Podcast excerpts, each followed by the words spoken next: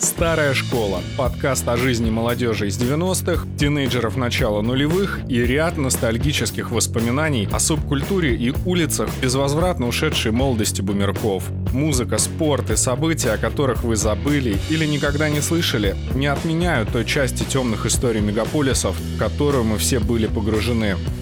Это была часть нашей жизни.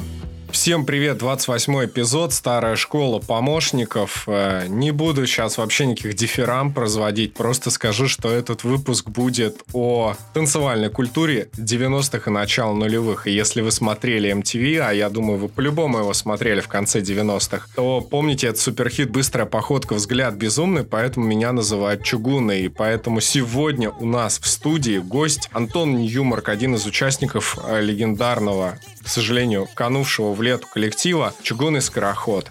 Здравствуйте. Вот прежде чем вообще пригласить ваш, вас в наш подкаст, а, была такая история. Э, я написал в Твиттере, спросил у своих подписчиков, помнят ли они группу «Чугунный скороход». И вы знаете, ее на самом деле помнят очень-очень многие. Но у меня с вами история была связана таким образом, что когда я еще был, ну там мне было, наверное, лет, может быть, 12, а, было несколько танцевальных сборников, «Двигай попой», «Танцевальный рай», и там все время выходил чугунный скороход. Очень много было такой музыки, скажем, попсовой-попсовой, но чем всегда отличался чугунный скороход? Это был прям вот такой вот джангл с хорошей рогачиткой, со всей историей, и это было такое явление, которое, наверное, сложно было там пройти мимо и не заметить, хотя были и другие коллективы, как мы помним, это Arrival, Radio Trans. Ну и волна, в принципе, такая была достаточно танцевальная.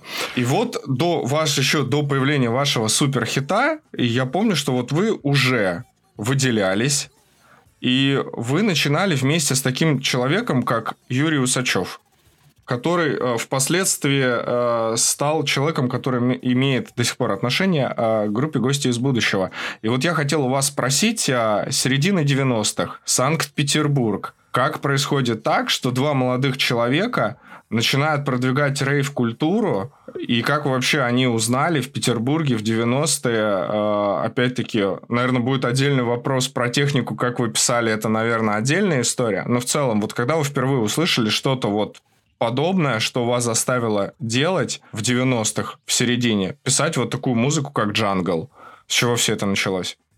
Началось все это вообще со школы. У меня был друг в школе, Артем Унукян, э, и мы с ним э, тогда писали рэп и танцевали брейк-данс. Сейчас Артем Унукян известен под именем Артемий, и он со своим коллективом, он занимается танцами всю жизнь.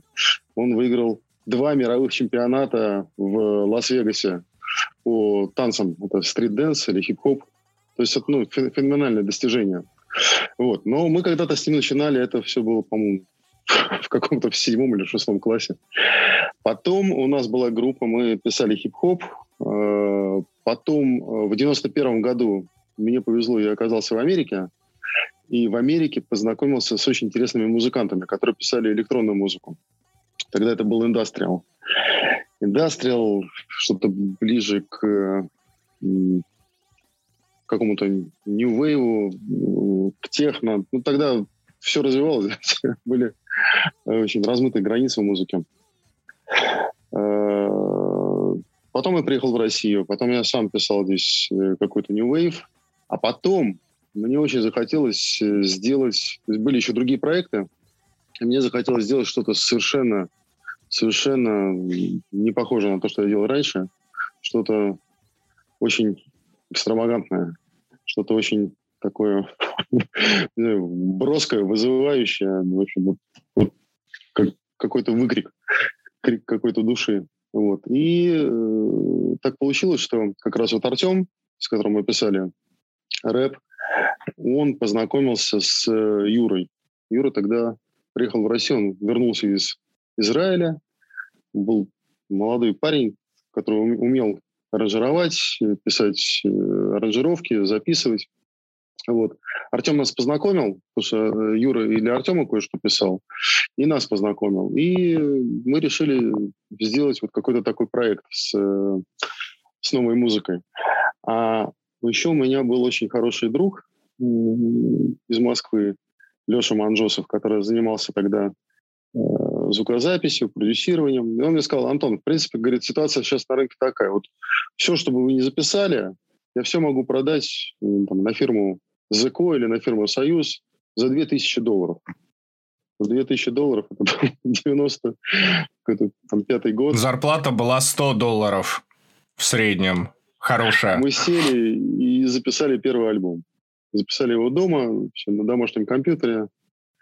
Вот, с какой-то элементарной драм-машиной, босс, и с клавишами какими-то очень, очень простыми. Ну вот, так все и начиналось. А как вот это технически выглядело? Ну, 95-й год. Там, ну, компьютеры Pentium 133. Какие... Ну, я просто даже не представляю, вот как можно было в 95-м на компьютере написать музыку? Но в 95-м году это вообще выглядело все фантастикой. Вообще вот э, в 91-м году, когда я приехал и оказался на музыкальной студии Штатах, и это была студия Э, группы, тоже домашняя студия, э, группы Machines of Loving Grace. я увидел там hard drive на 30, 30 мегабайт. Мне показалось, что я просто увидел какое-то будущее. То есть это был космос, космический корабль. 30 мегабайт можно было загрузить э, сэмплов. Ну и вообще мне сэмплер показали, что это такое, как он играет сэмплированными звуками. Вот. Поэтому в 95 году, когда появились пенсиумы и знакомый айтишник сказал, все, теперь музыкальные студии отмирают, теперь все вот можно писать, имея компьютер и звуковую карту э, на столе. Значит, была приобретена карточка, по-моему, называлась она Pinnacle. Потом много лет спустя, конечно, я вспоминал это со смехом, потому что это была чисто какая-то игровая карточка, но на ней, на ней что действительно можно было писать какие-то звуки, и с нее мы писали на тот же самый компьютер, звук через пульт. В общем, так и записывали. Ну, по звуку-то все это слышно на первых альбомах. Конечно, это, это не профессиональная студия ни в коем разе. Прямо скажу, незаметно. Я вчера переслушивал все, и вот один такой вопрос у меня возник. Я слушаю пластинку 97 -го года э, и вспоминаю, что еще в детстве я слышал этот трек, и он такой с, с сэмплами какой-то восточной музыки, он называется Шамиль Басаев. И сейчас вот такая тенденция, что, ну, наверное, я не знаю, сейчас что-либо такое, потому что на самом деле э, само название, оно ну, для того времени, скажем так, наверное, оно немножко провокационное провокационная. Почему? Потому что, ну, там, первая чеченская, вторая чеченская. А у нас сейчас вообще в России такая тенденция, что э, вот что-то чуть-чуть э, не согласовал с цензурой, все, всего доброго. Как говорят в Украине, до побачення. Все, начинают блокировать, там сразу э, штрафовать. Вот как вообще идея пришла написать эту песню? С чем она связана? Вы помните, как вы вообще ее писали? Ну, я прекрасно помню, как это писал. Э, к сожалению, эта тенденция к э, цензуре, она не только в России, я не знаю, и не только э, в какой-то отдельной стране, потому что цензура сейчас, или cancel culture, да, как сейчас называется, это захлестнуло практически весь мир. Да? То есть то, что мы видим сейчас в Америке, в Штатах, меня просто ужасает. Такого представить было нему просто раньше было невозможно. 90-е годы в России это было, э, это было как какое-то окно, какое-то окно свободы или возможности, потому что старая система развалилась, а новая система, она еще не успела сформироваться, закоснить. Поэтому это была эпоха, но своего, э, своего рода такого либертарианства, да, как я бы сказал, э, минимум законов, максимум свободы, частной инициативы самих людей без контроля чиновников, без контроля государства. И на самом деле, э, там, при всех тех ужасах, которые все вспоминают, 90-90-е, да, но э, при всем при этом был гигантский совершенно скачок вперед э, в экономическом развитии, э, в, там, в свободах, в мироощущении людей. Потому что от состояния вот этой вот закоснелой системы совка общество рвануло вперед невероятно к какой-то свободе, к свободе мысли, духа, предпринимательства, ну, даже и к религиозным свободам ну, и так далее. Вот, поэтому, конечно, время было очень интересно, и, естественно, тогда вот э, можно было, наверное, с людям говорить или выражать свое мнение совершенно по-другому, не так, как сейчас. Но опять повторяю, что сейчас что-то в мире происходит очень странное, потому что вот эта вот тотальная цензура, она захватила практически ну, все общество. И это очень-очень-очень сильно беспокоит. Да, такой момент однозначно есть. Но сейчас продолжая тему э, свобод, другой трек с этого же альбома. Алла Пугачева «Рейвер номер два». Вот я так понимаю, что э, там слышно сэмпл, которого взяли у Аллы Пугачевой, и э, вот я так понимаю, что, ну, я предполагаю, может быть, я не прав. А вы с Юрием Сачем, когда писали, ну, наверное, вряд ли Аллу Борисовну спрашивали о том, что можно ли у вас взять сэмпл. Ну, примерно же так было. А вот, окей, а были ли какие-то вообще последствия? Потому что мы знаем, что вот за авторские права это всегда очень такая, ну, тонкая тема, и в Штатах всегда с сэмплированием это отдельный вопрос. Ну, в 90-е годы по авторским правам еще не было э, такого тотального контроля. Вот, это уже потом э, большие дяди поняли, что на этом можно очень хорошо как-то зарабатывать и как-то деньги собирать, их распределять или не распределять. Вот. Но тогда все было проще, и потом э, ну, такой подход к симплированию, это же все шло с 80-х годов, из хип-хопа. А рэперы, в общем-то, первые это начали. Они брали все подряд треки, все подряд какие-то песни, включали их, э, клали их на бит и читали под этот рэп. Даже был такой анекдот, там, не знаю, старый, 90-е годы, значит, у, у рэперов э, значит, э, траур, значит, осталось всего две неотсэмплированные пластинки. Вот, то есть ну, да, тогда вот можно было, вот это казалось абсолютно нормальным. Берешь сэмпл, ставишь его и играешь. Ну, грубо говоря, ну, потом, если кто-то кто потом приходит, ну, наверное, можно. Потом э, мне кто-то э, из англичан, уже мой знакомый э, Джо Ксавьер из лейбла WUP и Kinky Vinyl, он мне сказал, ну, в принципе, говорит, у нас в Англии тоже это все решается очень просто. То есть пока ты много денег не зарабатываешь на вот том, что ты сэмплировал и выпустил трек, ну, все спокойно. Но если это стало хитом, то, конечно, с тобой свяжутся адвокаты, попросят э, очистить права, там, отчислять проценты, а так хоть, хоть Майкла Джексона сэмплируй, неважно. Поэтому ну, в общем-то, все, это... все решается разум, разумным каким-то способом. Старая школа про жизнь. Вот получается, вы с Юрием Усачевым э, записываете альбом, его продают на э, э, Союз или все-таки Zeko Records? Первое Zeko Records. Ну. Вот я так понимаю, что э, ну, начинается же какая-то узнаваемость.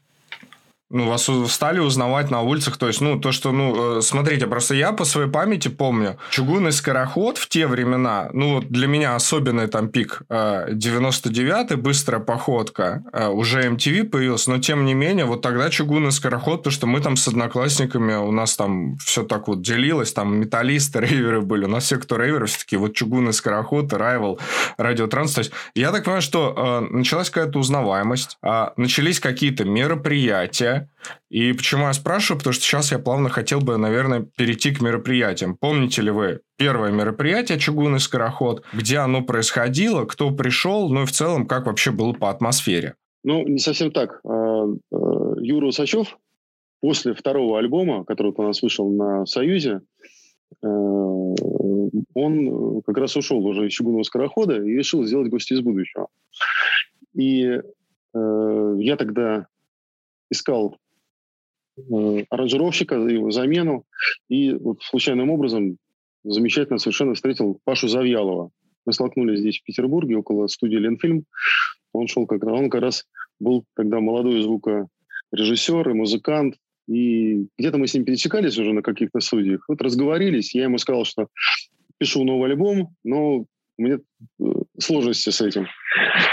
Вот, поскольку я техническими и музыкальными данными там, не обладал, чтобы целиком самостоятельно записать. Мне был нужен партнер. И э, мы с Пашей договорились, и он сначала просто стал мне помогать э, записывать альбом. И потом я ему сделал предложение, давай вместе уже э, составим новый, новый состав чугунного скорохода. И вот тогда мы с Пашей записали «Быструю походку», «Шухер милиция», вот эти песни, и сняли клипы. И вот эти как раз клипы, «Быстрая походка» и «Милиция», они попали на MTV, и узнаваемость, на самом деле, вот она началась только тогда, потому что до этого, ну, мы с Юрой сняли два, по-моему, клипа. Один. Буду я рывиться, Один... да, там, где Буду вы ходите по Санкт-Петербургу. Да. да. Представляете, да, что сейчас, конечно, такое невозможно снять совершенно. Вот. И э, вот тогда началась узнаваемость. Ну, знаете, узнаваемость – это такая вещь очень странная. Мне она, честно говоря, не очень нравилась. Что Почему? Я помню, что вот у нас вышло, вышел клип на MTV, и в общественных местах стали там оглядываться, пальцем показывать. А потому что чувствуешь на себе какое-то внимание, это, ну, не знаю, напрягает. Вот хочется быть спокойным, свободным человеком, а так постоянно тебе, допустим, кто-то показывает пальцем или говорит, вон, вон, чугунный скороход. Ну, О, это, ну, ну, это не здорово. Это, это совсем не здорово. Вот здесь ничего вам не скажу, не знаю. Мне кажется, что сейчас вся вот эта популярность, она, ну, на уровне, наверное, каких-то социальных охватов, и здесь можно рассуждать, на самом деле, до бесконечности. MTV. Вот эпоха MTV, чугунный скороход, а, на самом деле, для меня быстрая походка взгляд безумный. Я не знаю почему. Я для себя заметил, что спустя какое-то время я всегда возвращаюсь к этому треку. Я не знаю почему. Он звучит классно, там все отлично. И несмотря на время, и вот здесь я на самом деле не хочу сейчас сравнивать, ни в коем случае. Но почему-то, когда я слышу вот быстрая походка, мне кажется, что чугунный скороход это такой э, русский пропеллер Heads. Вот именно этой пластинкой. Я не знаю почему. Ну, нам нравилась э, вся эта музыка, конечно, и Пропеллер Heads, и Норман Кук, и Beastie Boys. То есть, ну, на самом деле, мне кажется, это в любого коллектива, да, то есть, кому что нравится, тот, кто играет. да. Кто-то из рока, ему нравится блюз, они играют что-то блюзовое. Кому-то нравится там вот какой-то металл, там, да, вот они его наслушались, играют так же, но дальнейшее развитие зависит уже от самих людей, что они в это привнесут. Да, вот группа Ария, например, не стали заморачиваться и взяли леттеринг у группы Iron Maiden, ну, к примеру. Вот, ну это так, к слову. А, смотрите, вот эпоха MTV. Я так понимаю, что вот началась узнаваемость, быстрая походка. А, люди на улицах узнают пальцем тыкают, говорят, чугунный скороход. А, ну, начинают... чуть-чуть, это не было, это, это не было чего-то там феноменального. Нет, это так иногда и между делом. Не суть. По... Ну, смотрите, поют-то все на самом деле. На... Вот у меня в школе, я вам просто скажу, как у меня было. Я рос в Москве, а, и вот в Подмосковье. Ну, у нас там вообще это было настолько, там все ходили, и я до сих пор помню, как вот выходит клип, и я его вижу, стою завороженными глазами, смотрю, и меня, вы знаете, вот это ощущение, когда колбасить начинает, и ты повторяешь, потому что, ну, слова легко запомнить, и ты как в транс подаешь, и у меня дядя с мамой, то есть такие, господи, господи, Саша, бог с тобой, успокойся. И вот это для меня там определенный маркер того, что вещь там определенно классная, хитовая. Ну, сейчас же все равно помнят. И суть в чем? Суть в том, что я так понимаю, что вот а, со всем этим начинается, вот сейчас мы подходим, снова возвращаемся, мероприятия, какие-то а, тусовки, что-то какие-то новые контакты. Скорее всего, ну, наверное, что-то... Ну, чугунный скороход – это все-таки электронная музыка, давайте объективно. А там, где электронная музыка, там всегда какие-то вот масштабные мероприятия. Когда вы прям такие, ничего себе, неужели так бывает? Это вот столько людей, все знают. Ну, вот первое ощущение. Первое мероприятие э, было в Петербурге. Как раз вот когда мы с Юрой Высочевым записали альбом, и вот он у нас уже записан, и, по-моему, на радио уже стали передавать. И знакомый, я вот не помню, как, как мы были до этого знакомы, но э, э, арт-директор клуба «Планетарий», тогда был самый лучший, самый крутой клуб в Петербурге, он говорит, а давайте сделаем у нас здесь выступление, концерт. Вот, мы такие, ну ничего себе, выступление, ну давай. Я же не помню, там, может быть, оно было какое-то бесплатное или там мало-мало оплачивалось, но мы к нему очень сильно подготовились, мы подошли творчески, мы, э, значит, во-первых, продумали, как у нас будет стриж выглядеть. Мы сварили, вернее, свинтили из таких алюминиевых трубок, которые купили треугольную какую-то конструкцию, на нее поставили клавиши с двух сторон. Э, компьютер тогда был, монитор такой, как труб, знаете, э, большой монитор еще, лучевой. Ки- еще, кинескопический. Ну да, вот это. точно. И мы стояли друг напротив друга, мы достали еще желтые э, строительные костюмы, вот, в которых мы потом снимались э, в этом клипе. Ну вот, и сам планетарий это был уникальный в то время клуб, в нем было, были лазеры, вот, я сейчас подозреваю, не самые полезные с каких-то физических лабораторий. Вот. И, и плюс ко всему, вот еще что, мы неспроста я в 91 году был в Америке и значит, познакомился с музыкой индастриал. Мы взяли болгарку, что тогда тоже в, в России была еще такая новинка из строительного инструмента. Нашли прямо где-то здесь, вот в районе планетария, обрезок какой-то железной трубы, как Юра потом рассказывал в своих интервью, облома какого-то спутника.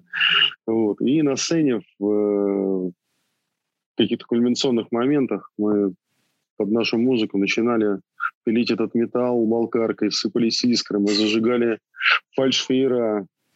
На самом деле тоже совершенно не думали о, пожар, о пожарной безопасности. Вот. Но, слава богу, все обошлось. Но шоу мы тогда делали... Энергии было очень много. Скакали и прыгали. Ну, я вот вас слышу, понимаешь, это прям такая свобода, свобода. Вот, э, ну, просто что, что хочешь, то, то и делай. Ну, сейчас в нынешних реалиях, конечно, сложно представить, что такое может быть, и какие там вредные лазеры, но тем не менее, я прекрасно понимаю, о чем идет речь. Во втором альбоме, вот «Прячь таблетки», «Шухер, милиция». Ну, мы же все прекрасно понимаем, что вот, а, особенно если там взять там какие-нибудь берлинские рейвы, там рейвы э, Восточной, Западной Европы, там вот оно все... Э, у меня вот старшие товарищи, которым удавалось там побывать, разные истории рассказывали, и мы понимаем, что э, где-то, наверное, вот э, какие-то злоупотребления это, наверное, часть культуры. И я так понимаю, что ну, чугунный скороход. А в тот момент тоже вот эти прячь таблетки шухер милиция, это, наверное, тоже что-то как а, дань культуре.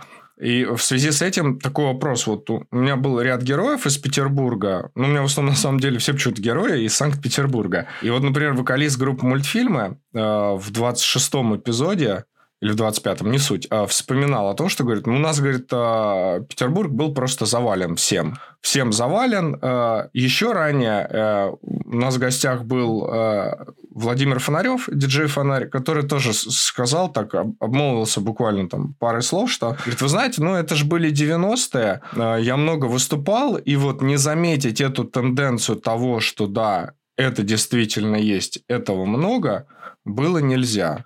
Вот по вашему мнению, в Петербурге в 90-х, что происходило с молодежью, как они обычно, в каких состояниях происход... ну, приходили, э, была ли вообще такая проблема, ну, ощутима, по крайней мере?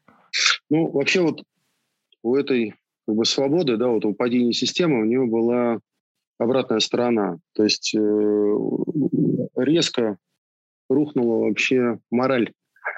И ну, все, что с этим связано, мораль и культура, наверное. Вот. Я вообще хочу сказать, что сразу скажу, что, например, 12 лет назад я полностью отказался от алкоголя. То есть я, я не пью вообще. Вот. Соответственно, у меня очень сильно поменялось мировоззрение э, относительно того, что человеку нужно и какие у него цели да, в этой жизни. И со своей точки зрения сейчас я, конечно, скажу, что что-то там употреблять, чтобы уходить в какой-то угар и колбаситься, ну, я считаю, это, это и неправильно, и не нужно, и вредно, и очень плохо и для тела, и для души. Вот. Но в то время действительно это было невозможно э, не заметить. Это было везде и повсюду. И, к сожалению, очень много там, в связи с этим и трагических э, эпизодов связано. Люди умирали и погибали по разным причинам. Но собственно говоря, общество и, и все, кто был в это вовлечен, как-то платило свою цену за такое желание оторваться. Про душу свою забывали. Ну, так было. Вот насчет алкоголя хочу сказать, что я вас прекрасно понимаю, не употребляю алкоголь вообще 10 лет. Когда ты находишься а, в какой-то компании, там веселая вечеринка, и люди выпивают. И самый неожиданный ответ, который я получил а, а, от людей, что чем ты болеешь, я говорю, нет, ну просто, ну, это, это мой выбор. И вот э, я не знаю, это какая-то странная тенденция, не знаю, как с наркотиками, ну, прямо скажу, но вот насчет алкоголя люди очень странно реагируют реагируют, и для них это такой вопрос. А это продолжение к тому, что, Антон, я вас прекрасно понимаю, одобряю поддерживаю, и уверен, что если бы мы с вами в реальности где-то встретились, а, нам было бы интересно и без алкоголя. Окей, хорошо. А вот э, получается, э, следующая картина. Вот вы помните, вот, ну, 99-й год, быстрая походка. Это вот такой пик, волна, MTV. Это все понятно. Понятно, что это чувствуется. Но вот следующий этап, я понимаю, это, наверное, какой-то этап, наверное, ну, я не могу сказать, что спада, но каких-то других ощущений. Культура в целом меняется. Музыка чугунного скорохода меняется. Следующий альбом, они же вообще, ну, они прям вообще отличаются. Я вот послушал и такой думаю, ничего себе, вообще же другое. И я так понимаю, что какие-то внутренние состояния участников коллектива, они тоже меняются. Что-то, наверное, происходит у вас в жизни, что у вас так вот резко, вы с какого-то такого, типа, там, брейкбита, ну, то есть джангл, потом какой-то брейкбит такой припопсованный, потом хлоп, вообще электроника, по сути, чистая. И вот мне интересно больше, как слушателю, вот вы помните, что у вас происходило вместе с вашим партнером, э, вот в жизни, что вот так вот поменялась вообще музыкальная риторика? Ну, наверное, следующие альбомы, следующие альбомы Э, с Пашей мы потом записали, по-моему, еще один альбом, э, который у нас выходил. Э, там, где «Меня зовут Николь», песни. Самолет, вот да. Нет, нет. А вот, а вот дальше, дальше. С чугунного скорохода ушел уже Паша. Вот. И он решил записывать техно. Он создал новый коллектив и решил, сказал, я, говорит, все, чугунный скороход что-то становится слишком попсовым, вот, я буду писать техно, вот, стал писать техно. Я э, в этот момент э, решил продолжать, вот, и записал тогда еще, э, получается, сколько еще, два, я уже сейчас теряюсь, теряюсь в воспоминаниях, ну, были еще там э, парочка альбомов, Значит, да, я стал э, писать больше электронную музыку, именно больше танцевальную, потому что в этот момент, во-первых, э, это связано с тем, что нужно было зарабатывать деньги. Э, ездить коллективом, даже коллективом из двух человек, было проблематично, потому что это накладные расходы для тех, кто приглашает. А вот диджеи, которых тогда было очень мало, которым было очень просто, они, в принципе, неплохо зарабатывали. Поэтому, как только э, стало понятно, что можно еще играть как как диджею, то я стал летать уже с пластинками, с винилом. И ну, диджеев тогда вот в Петербурге знаю, можно было по пальцам в одной руке пересчитать. Вот. И, собственно говоря, когда ты играешь музыку в клубах, вот именно такую танцевальную, ну, начинаешь ее тоже писать. Ну, я ее писал. Соединял это с какой-то там тоже сатирой, потому что выходили всякие у меня треки все равно сатирические на всю эту танцевальную музыку. Но я стал больше, да, писать больше электронную музыку, progressive house. Так и было. Ну, тогда, собственно, то есть, э, по сути, эта волна была такого progressive house а. Я так понимаю, что вы вот хотели прям туда вот немножечко имплементироваться. Э, если не секрет, чем вы сейчас занимаетесь?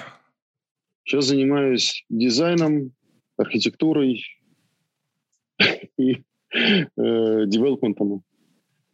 Я занимаюсь интерьерами. Вот, почему спрашиваю? Потому что да, мне когда было 18, мы с друзьями играли хардкор.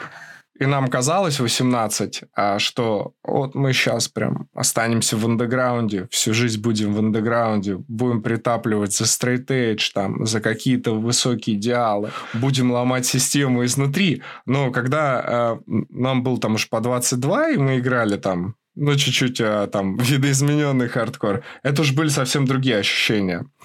В 28, а, наверное, я пробовал вот какой-то микросэмплинг. А, объясню почему. Потому что мне казалось, что типа вот ну, там барабанщик отвалился, там, короче, что гитарист э, ушел играть другой стиль. И это все время какие-то там кадровые проблемы. А вот в микросэмплинге мне казалось, о, вот здорово, ты ни от кого не зависишь, а, там минимум какой-то аппаратуры, что-то можешь пробовать. Интересно. Но в 30 лет э, у меня стали рождаться дети, и я подумал о том, что э, здорово, что я не занимаюсь музыкой, потому что, ну, какая музыка? Ну, посмотри, вот здесь же другие вопросы, и у меня бесконечно безграничное огромное уважение к тем людям, которые э, там условно, вот как Борис Борисович Гребенщиков. Я просто не могу понять, где вот эта планка, насколько может хватить вот этой убежденности и запала, и с тем учетом, что это огромный труд, ну, колоссальный, для того, чтобы быть вот музыкантом всю свою жизнь.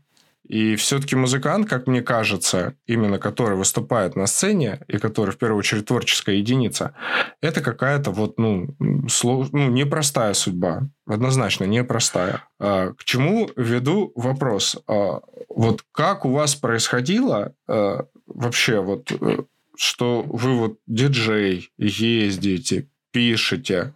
А сейчас я так понимаю, что вот в этом девелопменте, в дизайне, в интерьере ну, вы достаточно преуспели.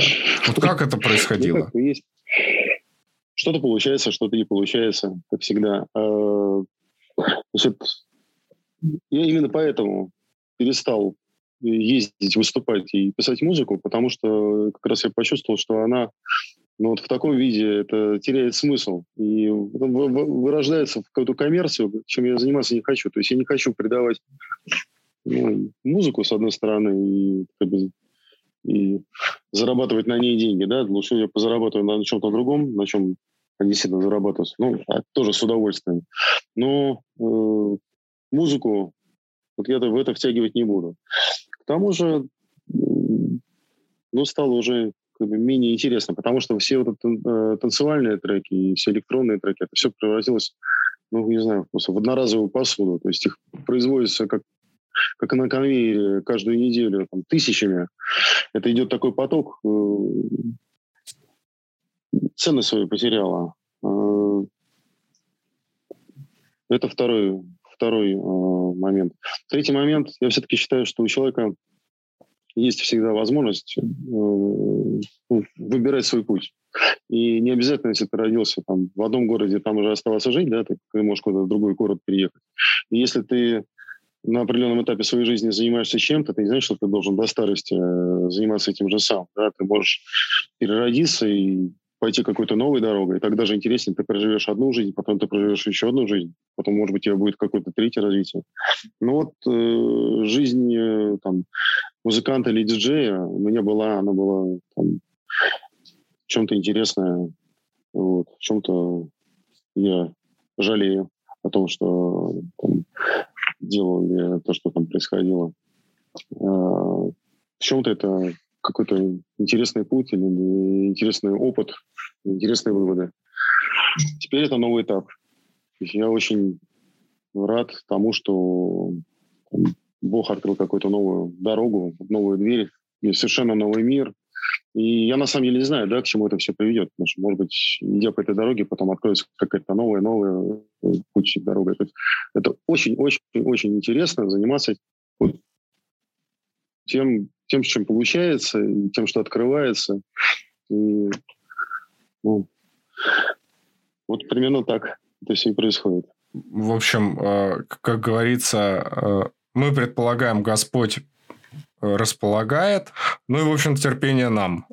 Дорогу осилит идущий. Тут можно массу, на самом деле, поговорок э, и, и прочего сказать догонку. Слушайте, здорово, на самом деле. А, интересно слушать вас вот именно в вашем пути от музыканта до дизайнера. Мне просто, ну, я скрывать не буду, мне всегда было интересно. Я помню, что вот был коллектив, а потом как-то он так постепенно, постепенно, мне всегда было интересно. И здорово, что вы к нам пришли. Вот в завершение а, нашего эпизода, что бы вы пожелали молодым исполнителям?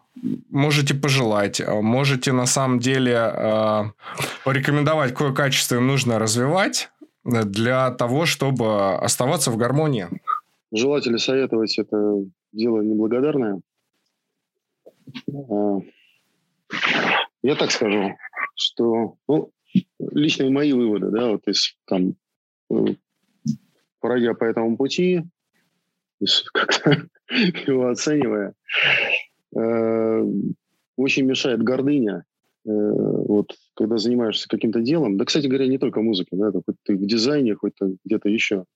Вот э, тешить свою гордыню и стремиться к так называемой популярности, для того, чтобы вот это свое эго превозносить, это душу губит. И это очень неправильно. Это, это дорога в никуда.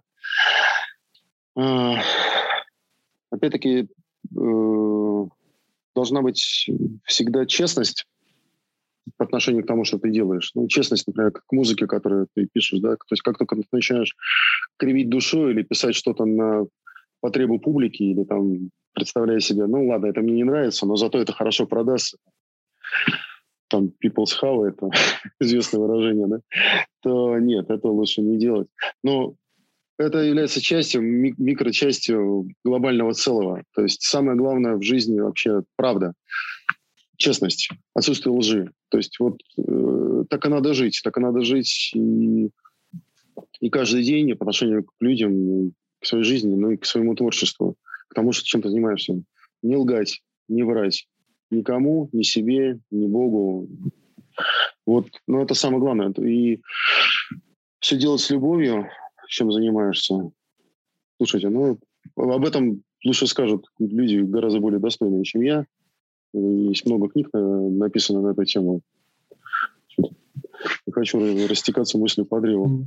Окей, хорошо, ладно. Вот тут прям сейчас хочешь вам комплиментов наговорить. Вы так прям в конце обрезали. Окей, хорошо, Антон. А теперь тогда на десерт а, три пластинки, которые вы посоветуете для того, чтобы вообще понять, вот чугунный скороход, какой он есть. Ну и творчество чугунного скорохода. Три какие-то, вот давайте, классические пластинки. Ну, опять-таки, чугунный скороход, э, он был разный. Он развивался, да, он прошел вот этот путь от вот этого андеграунда и хардкор, э, когда хотелось сделать, что-то супер провокационное, супер не похожее на все, и вот, ну, это был эпатаж, или там как такой хайп, тогда так не говорили, вот, но фактически, ну, да, вот это делали. А, потом это были там, более психоделические треки, а потом это были более танцевальные треки. Ну, я не знаю, это там было много всего. Это нельзя сказать, как, это был как вот как человек развивается или как. Давайте упростим. Три пластинки от Антон Ньюмарк. Я думаю, что э, это концерт Пинк Флойда. Э, концерт Пинк Флойда, по-моему, 85-й год. Я его переслушиваю, пересматриваю очень часто. Ну, соответственно, ты там туда вошло, туда вошло все, и Wish You Were Here, и Dark Side of the Moon, и The Wall, и uh, Division Bell, и так далее, так далее. Uh, ну, это музыка на все времена. Второе. Какие еще? Какие же еще пластинки? Дайте подумать на секундочку. Знаете, я, я не скажу вам, наверное... Знаете, маленькое отступление. Можно я не буду отвечать на этот вопрос? Вообще не отвечайте. Да, потому что, ну, как, как сказать, что вот, вот кулинария, да, что, что вы любите есть, да, там, ну что, мы в разное время суток там, мы раз, едим разную еду. Там, на завтрак, на обед, на ужин. Там, на, на празднике одно, в повседневности другое.